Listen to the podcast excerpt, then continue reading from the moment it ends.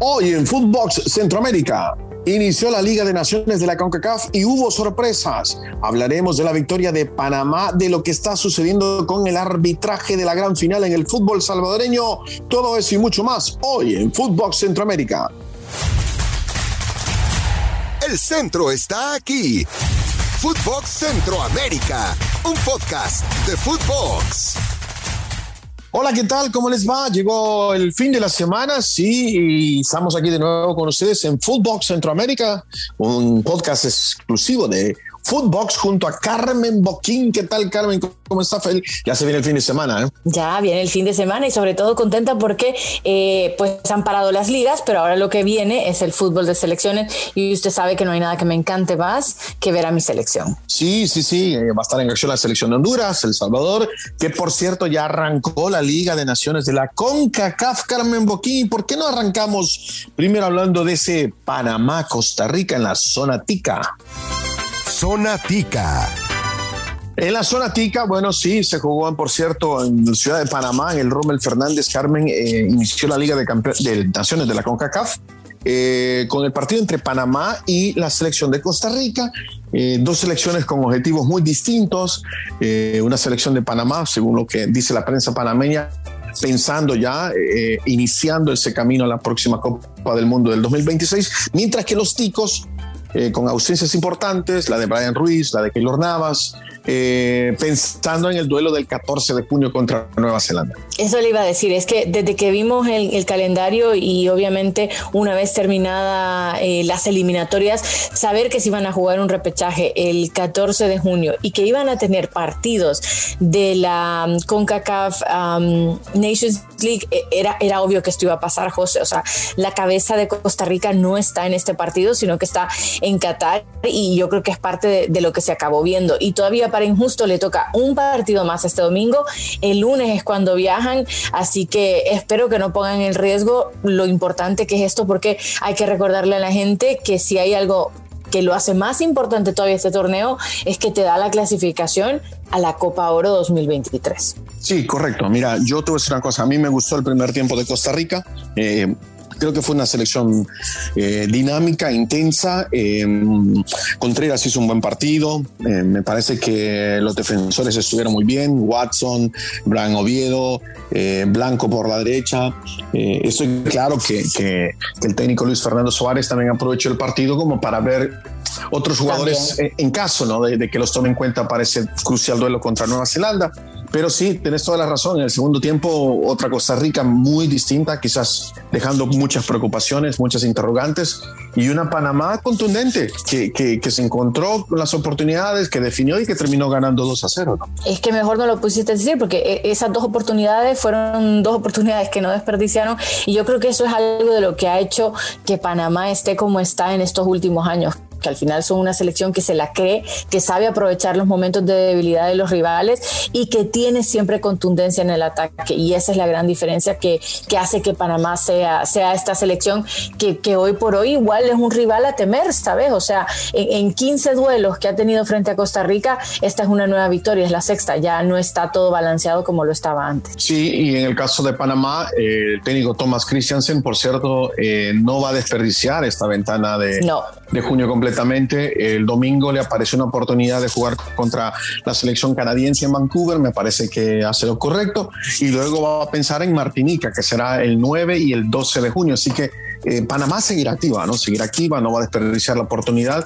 Y como te digo, quizás lo preocupante es el resultado y, de la manera como, como rinde Costa Rica en el, en el, segundo tiempo, ¿no? Claro, y hablando un poquito en el capítulo de Panamá, usted lo decía, recordemos que eh, en la Liga A son cuatro grupos de tres, con lo cual eh, son uno, dos, tres, cuatro, son seis partidos los que van a ver.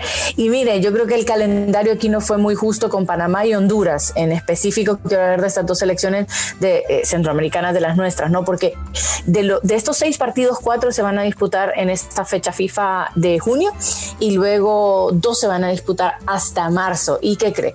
Que Panamá y Honduras son de las pocas selecciones que les tocan los tres partidos de una. O sea, si fallan aquí mucho, corren muchísimo riesgo de no llegar a quedar en una posición de privilegio para Copa Oro y para obviamente eh, el, objetivo, ¿no? Que llegar a la Final Four estando en la liga, en la liga. Sí, sí, sí. Eh, mira, pasa como en todo, en todo torneo, ¿no? Lastimosamente. Sí, un poco injusto. Sí, un poco injusto. Sí, estoy de acuerdo con vos. Inclusive, si miramos para atrás y, vemos el calendario de la, de la octagonal que acaba de el, el, Salvador también está en esa posición, ¿eh? Sí, sí, sí, sí, sí, Salvador, Panamá y Honduras. Sí, mira, es que, es que a ver, no, no, no vamos a, no nos vamos a tratar de tapar el sol con un dedo, ¿no? Pero este tipo de torneos eh, siempre se hacen para beneficiar también a los, a los grandes de la región. Eso hay que decirlo. Y, lastimosamente es así. Pero como dicen por ahí, ni modo. Hay que enfrentarlos y hay que encararlos. ¿Le parece si vamos a la zona chapina? Zona chapina.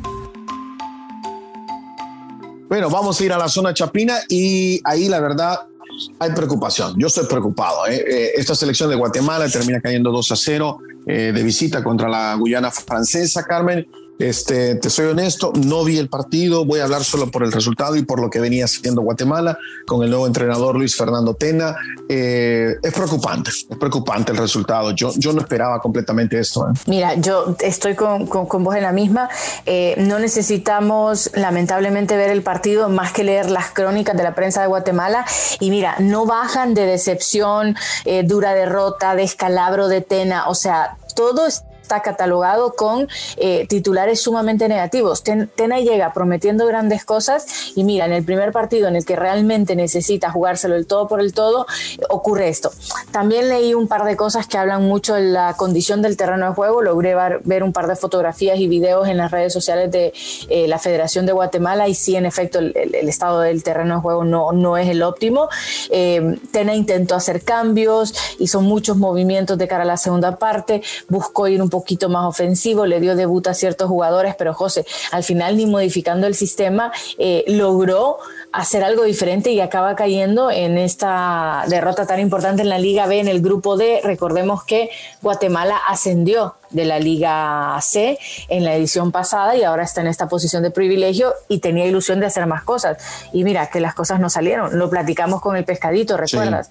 Y dijo que en la federación son muchas las cosas que tienen que cambiar más allá de solo los resultados en el, en el terreno de juego. Sí, mira, yo te voy a decir una cosa. Eh, Guatemala, lo que yo conozco de Guatemala desde que tengo memoria, eh, para mí sigue siendo muy superior que Guyana Francesa se juegue en un campo perfecto o no. Yo creo que eso es una como excusa barata que, que se suele usar ¿no? cuando los resultados no se dan a tu favor. Eh, yo no estoy de acuerdo con eso. Tampoco estoy de acuerdo cuando se dice por el balón, por, por esto, por lo otro. Es, es a menos que a menos que vos vayas, por ejemplo, te pongo el ejemplo, a menos que vos vayas desde, desde el nivel del mar a jugar a la altura de La Paz, ahí sí, yo digo, ¿sabes qué? El equipo que no está acostumbrado a jugar en la altura, obviamente pues va a sufrir, ¿no? Y hay una gran desventaja, pero cuando el campo está en malas condiciones, es el mismo campo para las dos selecciones. Así que si, si Guyana Francesa lo supo aprovechar a su favor, eh, mala onda eh, de que los chapines no lo hicieron, pero como venían jugando, como se venían dando las cosas, eh, a mí me sorprende muchísimo la derrota de Guatemala. Sí, claro, porque eh, sobre todo teniendo a Tena, José, no estamos hablando de cualquier, de cualquier técnico, ¿sabes? El domingo el partido va a ser frente a Belice, eh, después el próximo partido va a ser frente a República Dominicana el próximo sábado 10 y todavía tienen uno más frente a República Dominicana, pero en casa. O sea, Belice en casa, Dominicana visita y luego Dominicana en casa. Y, y ahí se les va una, una, parte sumamente importante porque les quedará un partido para, para marzo, como para tratar de rescatar las cosas. Sí, pero es que no tienen mucho margen de error. No, no tienen mucho. Y solo para agregar, en ese grupo, de República Dominicana le ganó 2 a 0 a Belice y de visitante. Sí. Fíjate, entonces. Y de visitante. Y de visitante. Eh, así que va a ser muy difícil para la selección chapina, tiene que enderezar el camino, tiene que buscar la manera. Luis Fernando Tena es un técnico muy capaz, eh, venía haciendo muy bien las cosas. Eh, y te acordás que tocamos ese tema con el pescadito, ¿no? De que los resultados no, no le gustaban mucho, ¿te acordás? Me acuerdo que decía eso, los resultados es un poco de espejismo, dijo. Sí, sí, sí, seguramente no era la manera con la que se quería debutar en este torneo. Obviamente nadie quiere comenzar con una derrota, pero bueno, a, pensar que hayan tomado nota y, la reacción tiene que ser ya, domingo, o sea, no hay, no hay más mañana. Bueno, ¿le parece si nos vamos a la zona catracha? Zona Catracha. Nos vamos hasta la zona de Catracha. Honduras tiene su partido por la Liga Grupo C. Em, es el día de hoy, ese partido importantísimo frente a Curazao, la H. Eh, mira, cuando yo digo este número, todavía se me eriza la piel de pensar que es real. 17 partidos sin ganar, 13 derrotas, 4 empates. El último partido ganado fue en Copa Oro en 2021. Sí, es cierto que ha sido un tramo de muchos partidos en un año, pero igualmente no es algo que se le puede perdonar a, una selección de la que se espera mucho como, como es Honduras. Eh, lo importante evidentemente es el debut de, Diego Vázquez. Eh, tiene jugadores importantes, a pesar de que hay ausencias por, por jugadores que no están en este primer tramo. Eh, se maneja un once titular que literalmente eh, la base de muchos jugadores de la Liga Nacional era parte de lo que se imaginaba. Obviamente es la primera prueba y, nada, frente a Curazao, que déjeme decirle que en cuatro partidos nunca, nunca han ganado eh, los catrachos. hubo derrotas, pero bueno, hace muchos años, 52-55 y luego un empate en el 57, pero el resultado más reciente fue de 2019 en una Copa Oro y fue una derrota para Honduras. Así que no, no, son buenos recuerdos de enfrentar a, Curazao. A ver, el arquero va a ser Buba López, ¿no? Sí, el arquero es Buba. Ok, eh, por la izquierda, eh, Decas. Decas. Parece que va a ser, sí, de Central Pereira, me parece, Marcelo Pereira. Pereira, Maldonado. Maldonado. ¿Y quién va a marcar por el lado derecho? Núñez. Núñez, muy bien. Medio campo tiene que estar Kervin Arriaga, ¿no? Está Kervin Arriaga con Flores, López y Rodríguez. Perfecto, López y Rodríguez. Y entonces, eh, ¿quién pone adelante? Eh, a Rubilio Castillo. Rubilio Castillo y Romel Kioto. En teoría y en principio, según se da a conocer y toqué puertas, eh, bueno, mandé WhatsApps. También, sí, sí, así se llama puerta ahora. Así, y me dijeron que por ahí puede ir, que en todo caso alguna modificacióncita que, que, que nos sorprendería, pero eh, por ahí puede ir la línea ojo, no, hay que darle la oportunidad, ¿no? Pero, pero sí creo que, que, Diego Vázquez quiere arrancar esta primera prueba de la mejor manera y ojalá que lo pueda conseguir y que el día de hoy pueda sacar una, una victoria. Eh, se dice que por ahí dice el dicho popular, dice escoba nueva, barre mejor, ¿no? Es el debut de, Diego Vázquez este, con la selección hondureña. No le digas eso a eh, Shakira, ¿eh? Perdón, perdón. Shakira, no, Shakira no quiere escuchar el nombre Gaby, ¿no? Algo así, ¿no? sé que una canción que decía eso. Ah, mire usted, mire usted. Eh, no, yo te decía que ojalá todo salga bien con Honduras en este inicio con el nuevo entrenador y que Curazao va a ser una selección eh, difícil. Me recuerdo en la, en la, fase anterior, en algún momento la selección del Salvador se enfrentó a Curazao y son jugadores que, que, tienen buen fútbol, que tienen buen pie y que físicamente también eh, van a ser muy difíciles. ojalá las cosas salgan muy bien para Honduras. Así es. Bueno, nos vamos a la zona Cuscatleca, ¿le parece? Vamos. Zona Cuscatleca. Bueno, le cuento que en El Salvador, eh, el partido de la selección del Salvador no sé si ha pasado segundo, ¿cómo le digo? Segundo lugar. Eh, no parece ser prioridad de los medios de comunicación. Todo lo que se habla en El Salvador tiene que ver con el tema del árbitro de la última final del domingo pasado, donde, por cierto, el Club Deportivo Alianza se coronó campeón. Eh, el, tema es este, es, es una novela, Carmen, es una novela, novela.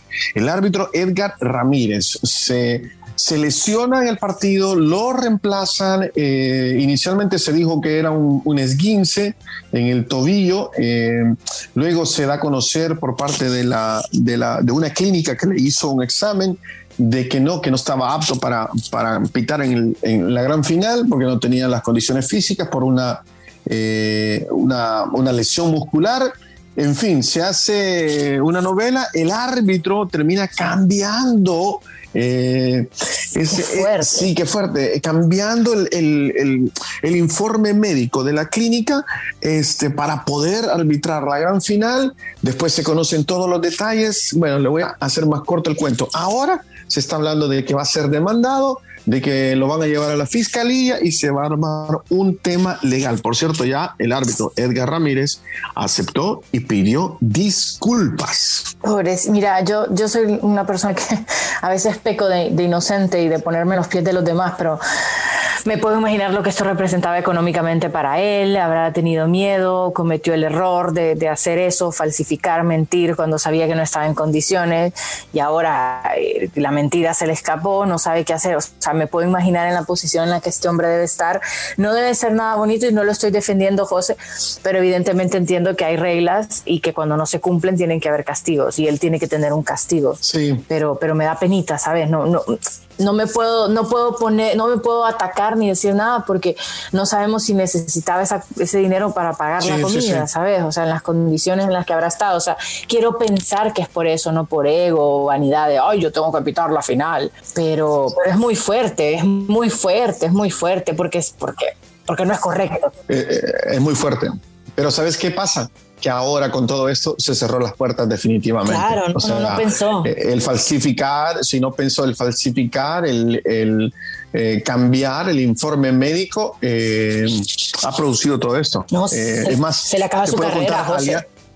Sí, se le acaba su carrera. Alianza, que salió campeón, por cierto, se presentó a la fiscalía y puso una denuncia eh, sobre el rendimiento del árbitro Edgar Ramírez. Así que la novela más importante en la zona Atlética es eso, no tanto el debut de la selección salvadoreña contra Granada en la Liga de Naciones, que por cierto no está Zabaleta, no está Alex Roldán, eh, convocatoria del técnico Hugo Pérez. Este, no debería tener mayores problemas la selección del Salvador en casa, digo, no debería, ¿no? Eh, hago énfasis en eso, pero ya sabemos muy bien cómo es el fútbol, cómo son las cosas y, la verdad, El Salvador debería de definir el partido a su favor, Carmen. Ojalá que sí, eh, que puedan arrancar con, con buen pie en la Liga A, Grupo D y como lo mencionaba, el mismo caso de Panamá y Honduras tienen sus tres partidos ahora en junio, importantísimo que lo puedan resolver y que si llegan a cometer un traspié que pues también puedan darle vuelta a eso pronto. Sí, hay cosas positivas, te puedo decir, en la convocatoria. Eh, Tomás Romero, el jugador del LAFC, que también juega para el equipo de Las Vegas Lights en la segunda división, ha decidido defender los colores de, la selección del Salvador y es parte de la convocatoria, es uno de los tres porteros. Ah, en mi opinión, me parece el portero del futuro de la selección del Salvador. Eh, la otra, la otra eh, no sorpresa, pero buena noticia es que está Enrico Dueñas, el del Vitesse de Holanda, que se ha sumado a la selección. Eh, luego aparecen también jugadores importantes como eh, Kevin Reyes del Club Deportivo FAS en la convocatoria.